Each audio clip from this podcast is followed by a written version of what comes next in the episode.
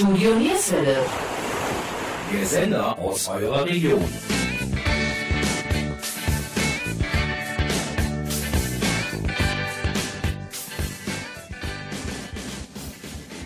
Hallo und herzlich willkommen zur Oldie-Sendung Yesterday. Heute mit dem zweiten Teil des Interviews mit Harald Großkopf. Unser Reporter Jürgen Mais spricht mit dem mehr oder weniger bekannten Krautrock-Musiker über seine Projekte in der Vergangenheit, Gegenwart und Zukunft. Ich bin Gabi Köpp und ich wünsche euch viel Spaß dabei.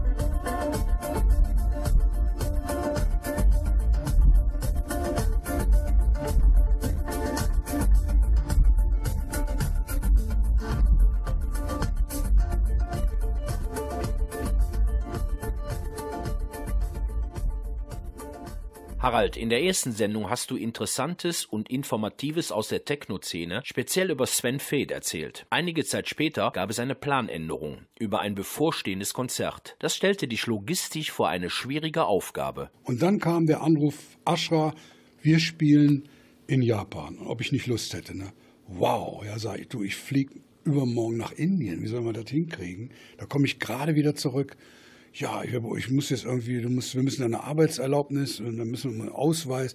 Sag ich, gut, ich schicke dir von Indien aus, äh, irgendwie mache ich Kopien und schicke dir von Indien aus die Kopien vom Reisepass. Ne? Und das habe ich dann auch hingemacht. Das ist ziemlich kompliziert in Indien mit viel Papierkram und Rennereien, egal.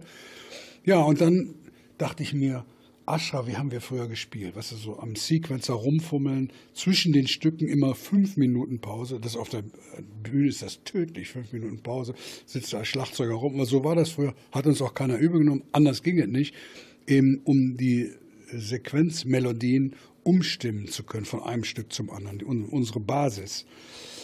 Und da habe ich gedacht, Mensch, so können wir nicht auf der Bühne stehen. Also da muss irgendwas passieren. Dann habe ich ge gedacht, oh, wenn ich den Manu davon überzeugen kann, den Steve, der mit Samplern umgehen kann, äh, die Basics da nachzubauen mit dem Sampler. Und äh, na, ich habe die zusammengebracht, die haben sich direkt gut verstanden. Steve hat das gesampelt und wir nach Japan und das war besser als jemals zuvor. Ne? Wir konnten improvisieren wie, wie früher und Steve fuhr dann diese Samples und, und, und Teppiche, was da eben so noch im Hintergrund lief und hat das sehr, sehr schön nachgebaut. So.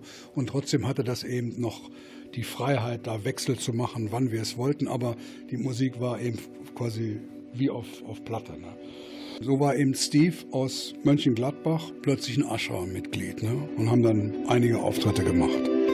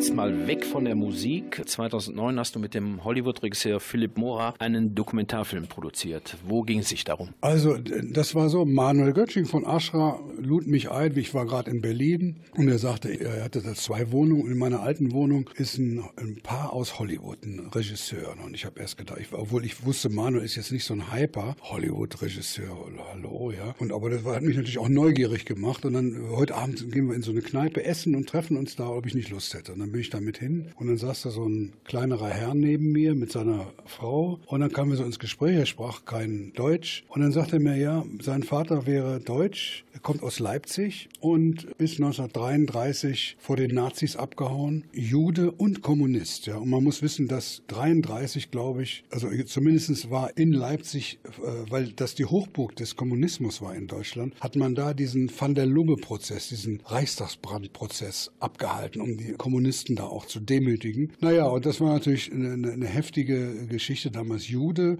und gleichzeitig Kommunist und mit 19. Und dann ist er nach Frankreich abgehauen, hat sich von Günter Morawski in Georges Morand genannt und hat mit dem berühmten Pantomime Marcel Marceau im Untergrund gekämpft und hat dann seinen Namen in Georges Morand genannt. Und man hat natürlich im französischen Untergrund deutschsprachige Widerstandskämpfer das war natürlich eine tolle Geschichte. Und er und Marcel Marceau haben tausende Kinder gerettet vor, vor der Deportation.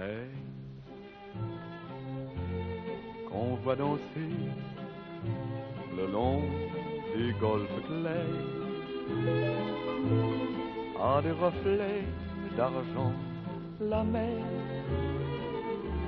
des reflets changeants sous la pluie. La mer au ciel d'été confond ses blancs moutons avec les anges si purs la mer bergère d'azur infinie voyez près des étangs ces grands roseaux mouillés. Voyez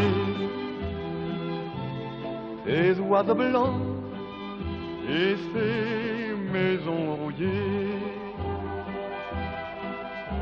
La mer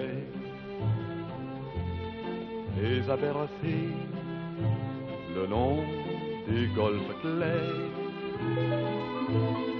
et d'une chanson d'amour, la mer a bercé mon cœur pour la vie. La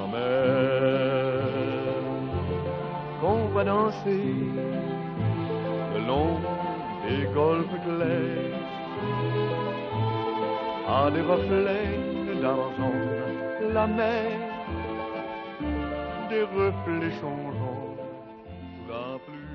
Ich lernte also Philipp kennen, Sohn von Georges Mora. Und seine Eltern sind dann nach Australien ausgewandert, nach Melbourne, haben da französische Restaurants und Bistros aufgemacht, die sehr erfolgreich waren. Und von Hollywood-Größten besucht wurden, wenn die in Australien gedreht haben, weil das war das einzige Essen, was man genießen konnte, offensichtlich. Und da war das sehr erfolgreich und darum hatte Philipp äh, schon äh, mit Ava Gardner mit elf Jahren am Tisch gesessen. Oder hier mit dem hier Marlene Dietrich, der, wie heißt der nochmal, ihr, ihr, der Regisseur von Marlene Dietrich. Und Mutter hat gesagt, hier, der macht, der Kleine macht auch Filme, musst du unbedingt mal gucken. Ja. Und so ist er ganz unbefangen so mit diesen Hollywood-Größen äh, aufgewachsen und ist dann mit 17, hat er gesagt, ich gehe nach England. England, ja, ist nach England gegangen und hat mit Eric Clapton in einer WG gewohnt, ja, damals, als äh, Eric Clapton äh, relativ unbekannt war. Und dann in dieser Zeit ist er über Nacht, ist er berühmt geworden mit Cream und er wusste halt, dass Philipp ein Filmemacher ist und Künstler, bildender Künstler, Maler und Bildhauer und, und Filmemacher. Hey, du brauchst doch Geld, ne? Was, wie viel brauchst du denn ungefähr, damit du einen Film machen kannst? Ja, keine Ahnung, 5000 Pfund. Okay. Dann sind sie zu, ich glaube, Robert Stickwood war das damals, gegangen und haben gesagt, hier, Eric Clapton, ich brauche 5000 Pfund. Und der hat gesagt, ja, Sie Verträge? Nee, keine Verträge. Komm, 5000 Pfund, sonst gehe ich hier, kriegen wir ein Problem. Hat er dem 5000 Pfund gegeben und so hat Eric Clapton Philips ersten Film gemacht. Ja.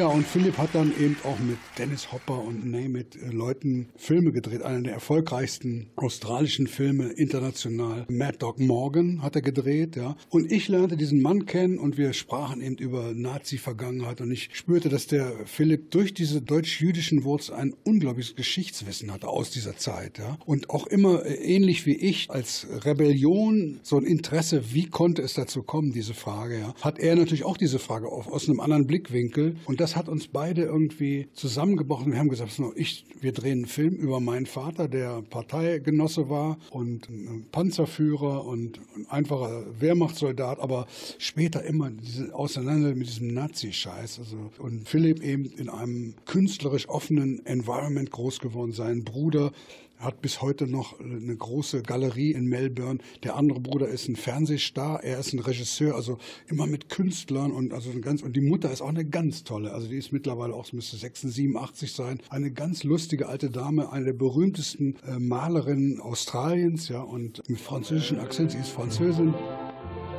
Au ciel d'été confond ses blancs moutons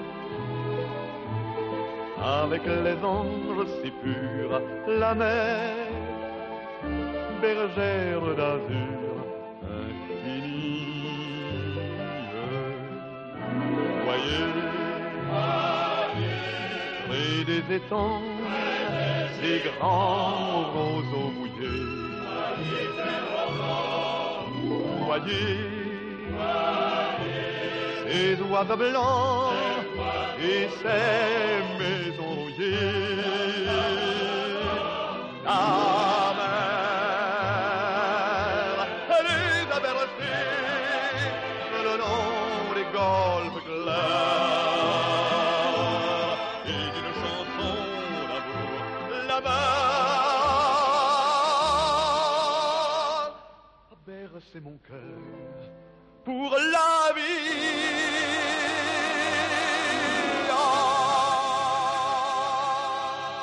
Und weiter geht's mit dem Interview von Jürgen Mais mit dem Musiker Harald Großkopf. Er erzählt uns etwas über seine Beziehung zum Hollywood-Regisseur Philipp Mora und über die Nazi-Zeit, die wir nie vergessen sollten.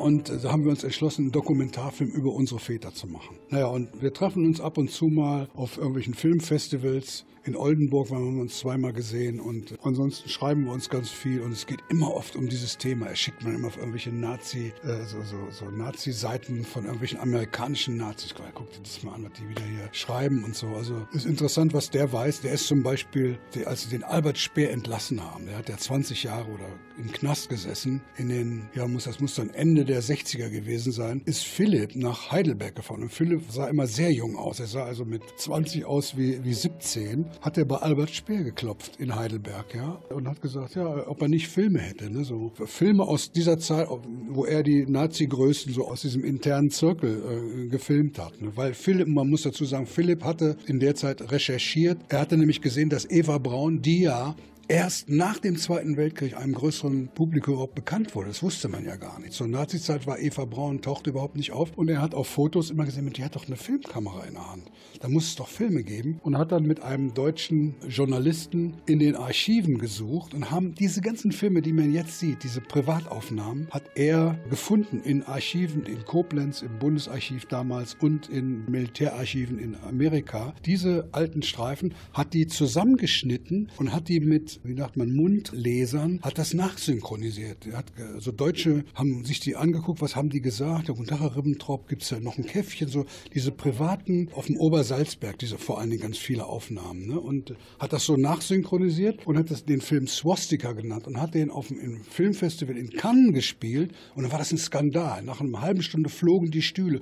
Wie kann man denn das so, so verharmlosen? Und das war ja überhaupt nicht seine Absicht. Der meinte 1970 oder wann das war, da wusste man doch Bescheid, ja. Und man kann ja nicht hingehen und sagen, das sind jetzt Monster. Also das war ein Nachbar, ne? Das ist einfach ein Mensch. Und wenn du sagst, es ist ein Monster, was kann man gegen Monster machen, ne? Vorher war es ein Messias, ha? da musst du hören, der, der uns erlöst, ja. Und später war es dann das Monster.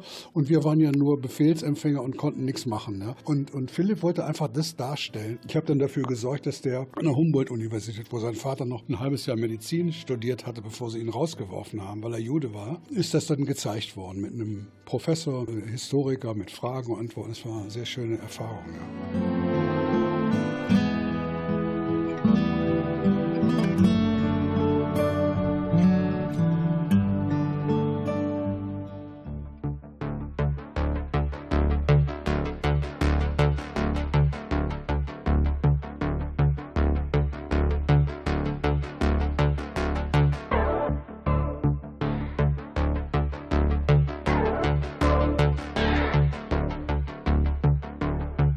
Kommen wir wieder zurück zur Musik. 1979 hast du ein Album auf den Markt gebracht, was 2010 nochmal neu aufgelegt wurde. Sag jetzt was in kurzen Sätzen über dieses Album.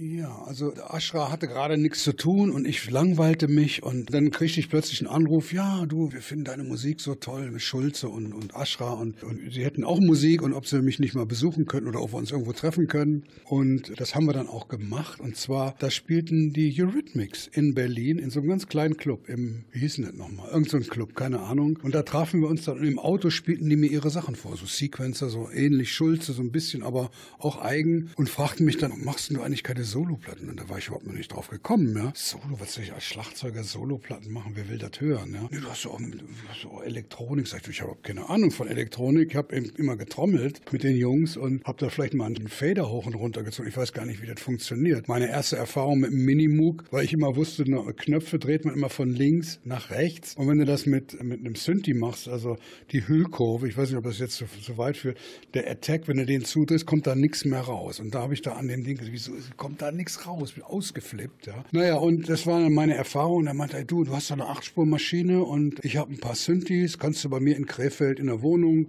ich habe da so eine Doppelstockwohnung, kommst vorbei, kannst du so lange machen, wie du willst und ja, sag ich, warum eigentlich nicht? Warum soll ich das nicht machen? Hab gerade nichts zu tun. Bin ich hingefahren und dachte, ich mache Musik und Udo nimmt mich auf und Udo sagte so, ich ziehe jetzt aus zu meiner Freundin, hier Schlüssel, Kaffee hier, Kühlschrank und dann haben wir das irgendwie so halbwegs angemacht. Ich, hatte überhaupt, ich musste mich richtig from scratch so, es war alles eine einfache Technik, also es war jetzt nicht so schlimm, aber trotzdem musste ich mich erstmal reinfummeln, tagelang.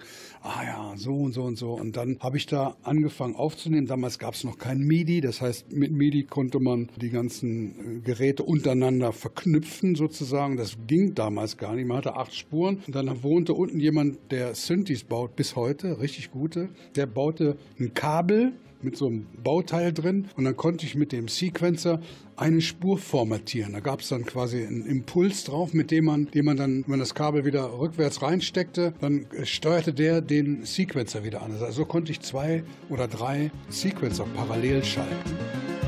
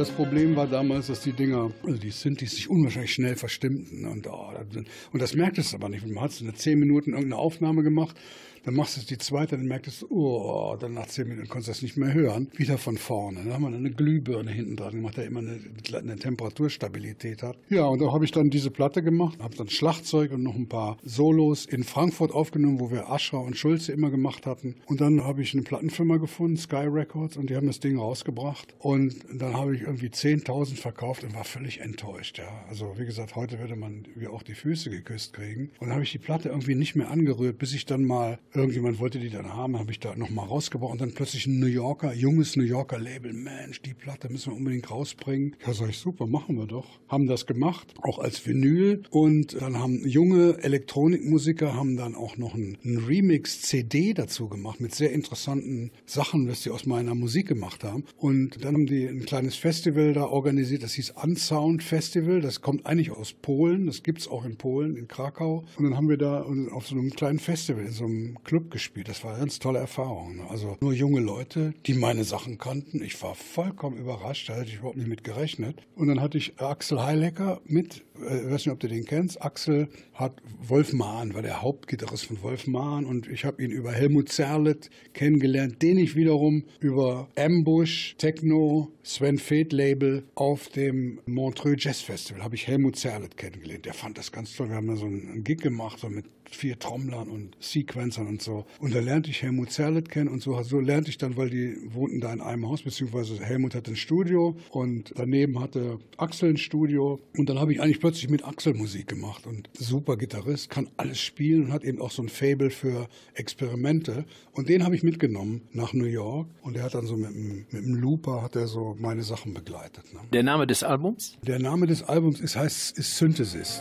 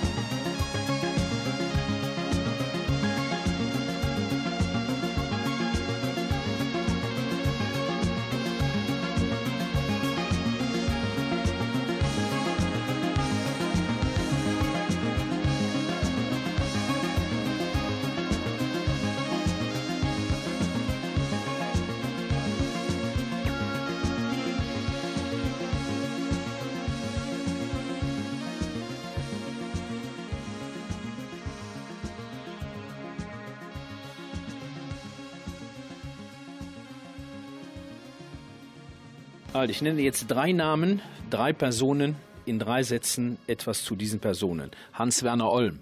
Ach, Hans-Werner Olm, ja, super Komiker, guter Freund. Wir sehen uns einmal, zweimal im Jahr, wenn, wir, wenn ich in Berlin bin, manchmal besucht er mich. Ja, und ich habe mit ihm einige, ja, so als Nebendarsteller habe ich mit ihm immer mal wieder was gemacht. Ja. Klaus Schulze. Klaus Schulze lernte ich eben Anfang der 70er kennen und äh, war eben vollkommen fasziniert von diesen, von den äh, Möglichkeiten der elektronischen Musik, Sequencer im Zug zum Schlagzeug. Das war, hat mich umgehauen. Ne? Und Dieter Dirks. Dieter Dirks, ja, Dieter war eben damals der Mann am Mischpult in den Dirks-Studios und das waren so die Anfänge. Ne? Und, und äh, einer der größten Musikproduzenten der Welt, kann man heute sagen. Eine ganz tolle Stories und habe ihn jetzt nach 45 Jahren mal vor zwei Jahren wieder besucht und das war eine sehr schöne Erfahrung. Ja.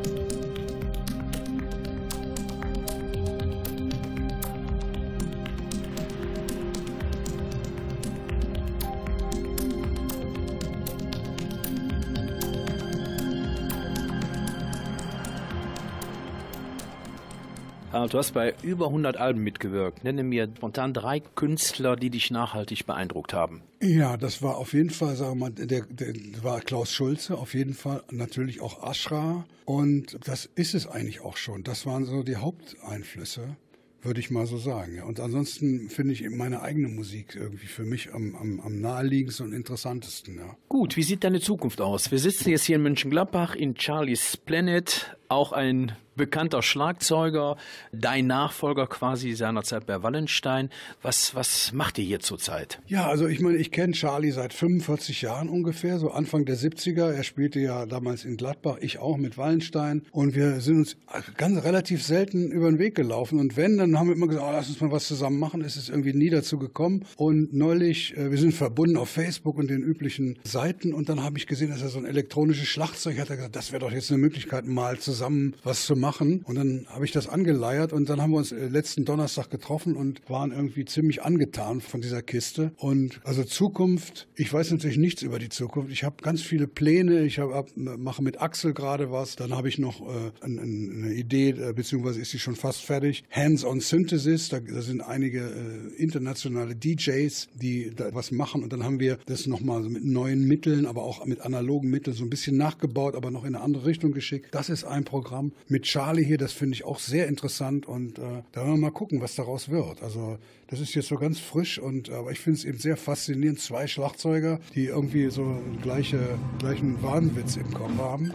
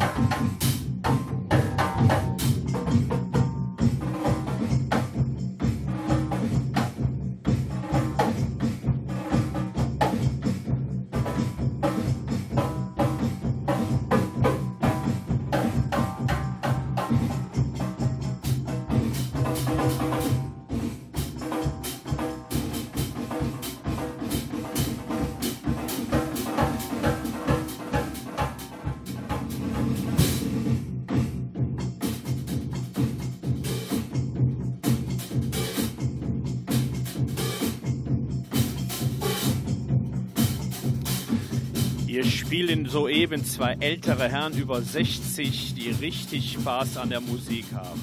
Und hier noch einige Veranstaltungstipps aus eurer Region und unser attraktives Gewinnspiel. Wir verlosen CDs und LPs unseres Gastes Harald Großkopf. Weitere Infos findet ihr auf unserer Homepage www.yesterdayoldies.de. Ich wiederhole www.yesterdayoldies.de. Lust auf Musik? Im Königspalast in Krefeld ist Bob Dylan zu Gast. Bob Dylan wird am 19. April 2018 dort zu sehen sein. Und am 12. Mai gibt es ein weiteres Highlight. Die Beginners rocken den Königspalast.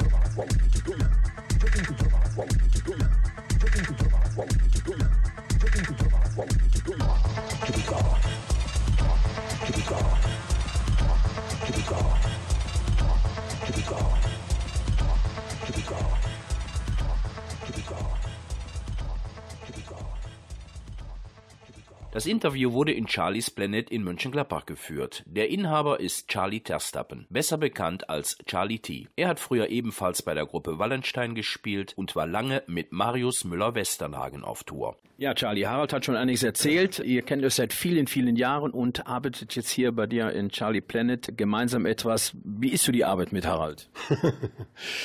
Ja, ich kenne den Harald schon ziemlich lange und ich, ich mag den eigentlich als Schlagzeuger und als Mensch. Und von da aus ist die Arbeit natürlich sehr leicht und sehr schön, angenehm. Ne? Angenehmer Partner. Musikalisch sind wir so, glaube ich, in der gleichen Liga aber doch unterschiedlich. Und das macht die ganze Geschichte auch ein bisschen spannend. Ihr habt doch keine Probleme. Harald war vor dir Schlagzeuger bei Wallenstein. Du kamst danach und Charlene war natürlich dann das Highlight, wo du am Schlagzeug gesessen hast. Da gab es auch keine Berührungsängste, oder? Überhaupt nicht. Also die zwei Formationen, die hatten gar nichts miteinander zu tun. Also ich mochte das, wo Harald dabei war, sehr. Und danach gab es eine ganz andere Band. Wir haben Popmusik gemacht und die haben mehr Krautrock gespielt. Das eine hatte nichts mit dem anderen zu tun. Also da war jetzt keine Konkurrenz. Wir sind auch keine Konkurrenten oder irgendwie was. Jeder macht sein Ding, jeder hatte eine Personality. Und da gab es überhaupt keine Berührungsängste. Überhaupt. Ich liebe andere Schlagzeug. Ich freue mich, wenn ich mal jemanden treffe. Sonst hoffe ich ja immer noch Redakteure. Habe ich verstanden. Harald, siehst du das genauso? Ich sehe das ganz genauso. Ja. Also er hat es gesagt, so genauso sehe ich es auch. Wir sind unterschiedlich und das macht es spannend. Ne? So. Und Wallenstein, ja, das war für mich war das abgeschlossen und hat mich dann auch nicht weiter. Äh, das Thema hat mich dann auch nicht so interessiert. Mit, mit Jürgen bin ich auch befreundet, so sporadisch sehen wir uns und er ist ja auch eine sehr interessante Persönlichkeit, sehr widersprüchlich, aber das finde ich ja schön, dass er so kantig ist auch. Ne?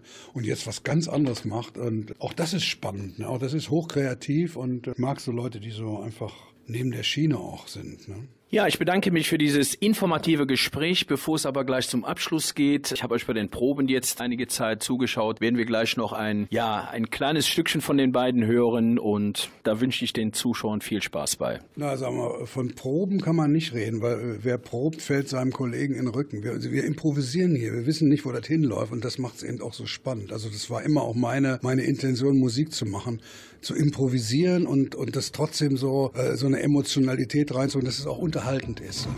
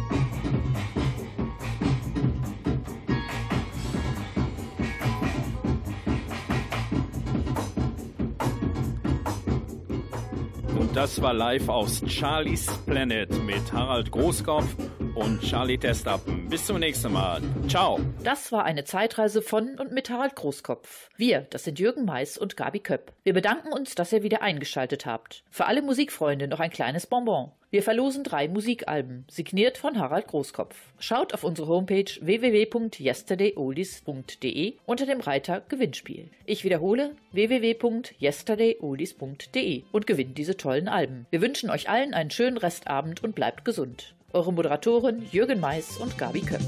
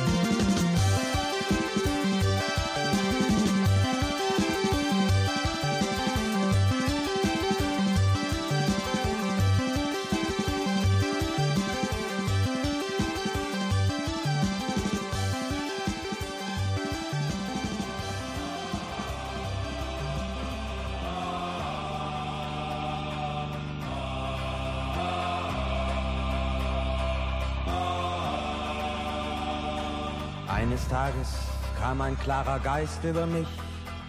Ich sah sieben Engel, sagten, es ist Zeit für dich. Komm mit zu uns in die ewige Nacht, da hat man für dich ein Licht angemacht und sie führen mich hin in den Raum ohne Zeit, wo der Thron steht mit dem Blick in die Ewigkeit.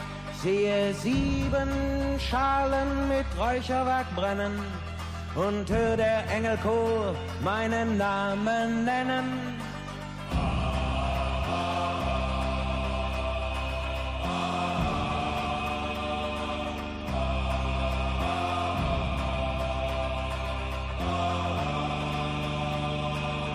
Und durch ein Meer von Glas und Gestein trete ich nun in den Thronsaal ein, sehe einen Regenbogen mit 24 Thronen, darauf sitzen die Ältesten mit goldenen Kronen.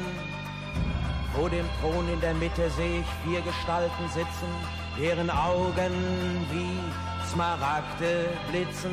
Und sie loben Tag und Nacht und immer da den, der da kommt, der da ist und der da war.